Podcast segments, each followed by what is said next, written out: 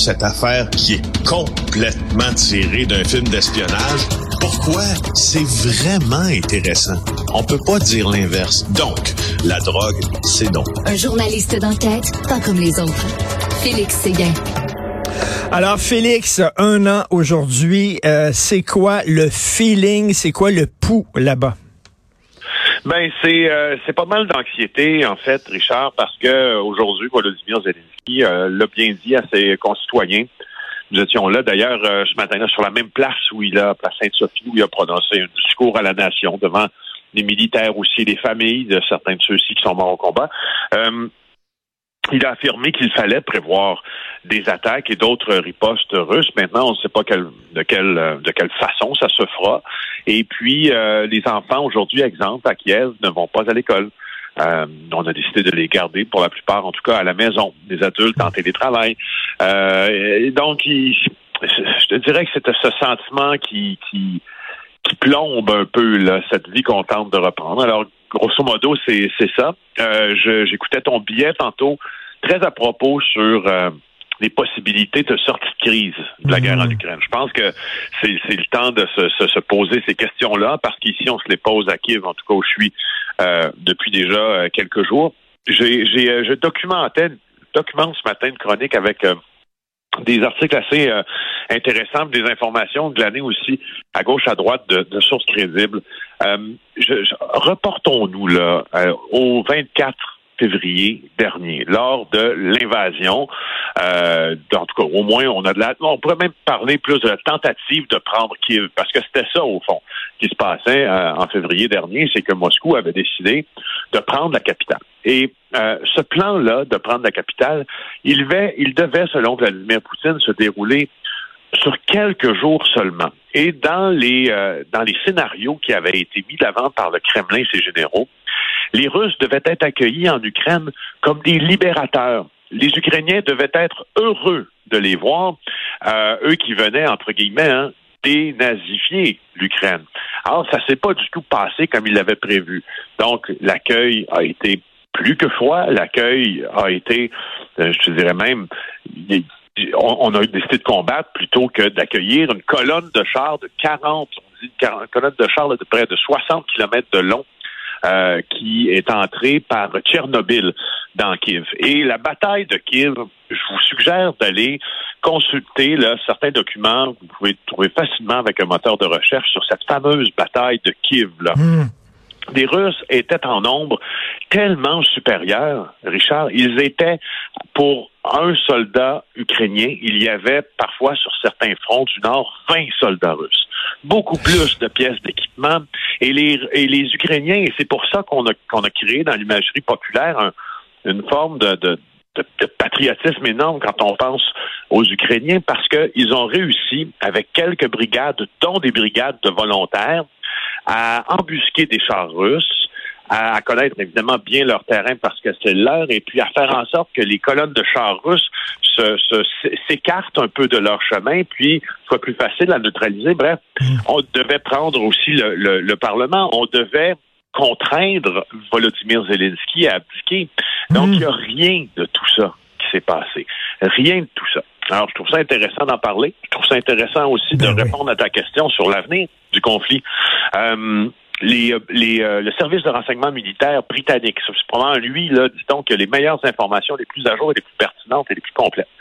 Ce qu'il dit, c'est que la, tactique de la Russie est en train de changer et que probablement qu'il visera, euh, Vladimir Poutine, une guerre une stratégie en fait de fatigue des troupes ukrainiennes puis d'appauvrissement. C'est-à-dire que l'offensive à tout azimut serait pratiquement écartée. Puis avec le nombre de, soldats russes disponibles, puis avec le, nombre de soldats faisant partie des forces pour Vladimir Poutine, il semble, selon les Britanniques, que c'est rien ça. Juste envoyer de la chair à canon pendant les six prochaines années s'il faut. Et, et, ça fera en sorte que ça viendrait appauvrir l'armée ukrainienne, toute son économie aussi, et que ce serait de guerre lasse, en fait, probablement que ce conflit finirait par s'éteindre. Je trouvais ça intéressant mm. comme, observation. Ajouter à celle qu'il y a 1500 pièces, 1500 aéronefs russes présentement qui sont intacts de l'autre côté de la frontière et qui ne servent pas dans ce conflit. Il y a une raison pour ça. Ça aurait été très simple pour euh, l'aviation russe de bombarder la capitale, de bombarder les grands centres. Ils ne l'ont pas fait. Il y a une raison pour ça. Euh, et c'est celle-là qu'on a de la difficulté à comprendre. Et écoute, il y a la Chine qui souffle le froid et le chaud, comme on dit, c'est-à-dire d'un côté, la Chine euh, laisse planer la menace d'armer la Russie, mais de l'autre arrive avec un plan de, de sortie de guerre. Là, euh, c'est un peu bizarre. Il joue sur les deux côtés. Oui, c'est assez spécial de voir ça. C'est le plan du le plan de la discussion. C'est parlez je m'excuse, Richard. Parlez-vous et réglez ça. C'est un peu ce que je comprends. Euh, Je pense pas que ça soit très bien accueilli à Kiev aujourd'hui. Euh, ce plan des chinois qui souffle le chaud et le froid. Non, tout à fait. Écoute, ce soir euh, à JE, tu vas euh, présenter donc un reportage. Il y a encore des influenceurs qui sont bannis des avions, les fameux influenceurs de Sunwing. Ben oui, les amis de James William Awad, on a décidé avec Marie-Claude de Paradis Défaussé, qui est notre nouvelle recrue à JE, même si c'est une journaliste d'expérience, de regarder en fait, on se pose la question, euh, est-ce que la sanction contre les gens qui faisaient partie euh, du vol de Sunwing est démesurée par rapport aux gestes qu'ils ont commis? Pas la prétention de dire oui ou non, mais on peut avoir la prétention de poser la question. Et on, va comparer justement ces, fameuses listes euh, d'interdiction de vol. Il y en a deux au Canada. et plusieurs de ces passages-là se trouvent sur les deux, celle des transporteurs aériens, celle de Transport Canada pour eux, il y a quelque chose de démesuré dans la sanction, justement, euh, que l'on prononce à leur endroit par rapport à la gravité objective du geste commis. Extrait d'émission de ce soir. La seule raison qu'on m'a donnée, le fait que j'étais sur le vol Sunwing. En aucun moment est-ce qu'on m'a mentionné le nombre de temps. Je me suis adressée à la police à l'aéroport. Je me suis adressée à la Sûreté du Québec. Je me suis adressée à la sécurité, telle qu'elle, la sécurité qui était au courant des listes.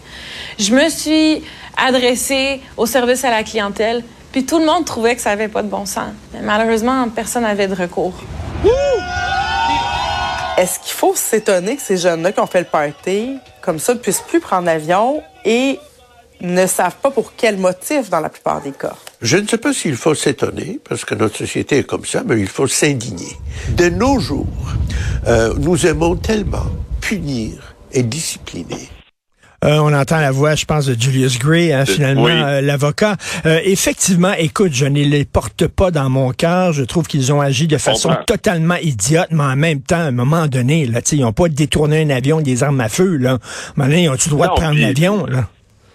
Non, puis aussi, il revient également, sans, sans utiliser le déflecteur pour pour justement projeter ailleurs la responsabilité de ces jeunes-là qui ont, qui ont pris part au vol il y a le transporteur aérien, puis on va, on va aborder aussi Sunwing. Il y a le transporteur aérien qui a manifestement commis certaines fautes. Là. faut qu'il y ait un pilote dans l'avion, comme on dit. Ben euh, dans ce cas-ci, euh, c'est bizarre, hein, mais euh, des gens là, chez Sunwing qui sont pas si sûrs que tout ça a si bien été, même pour eux. Là.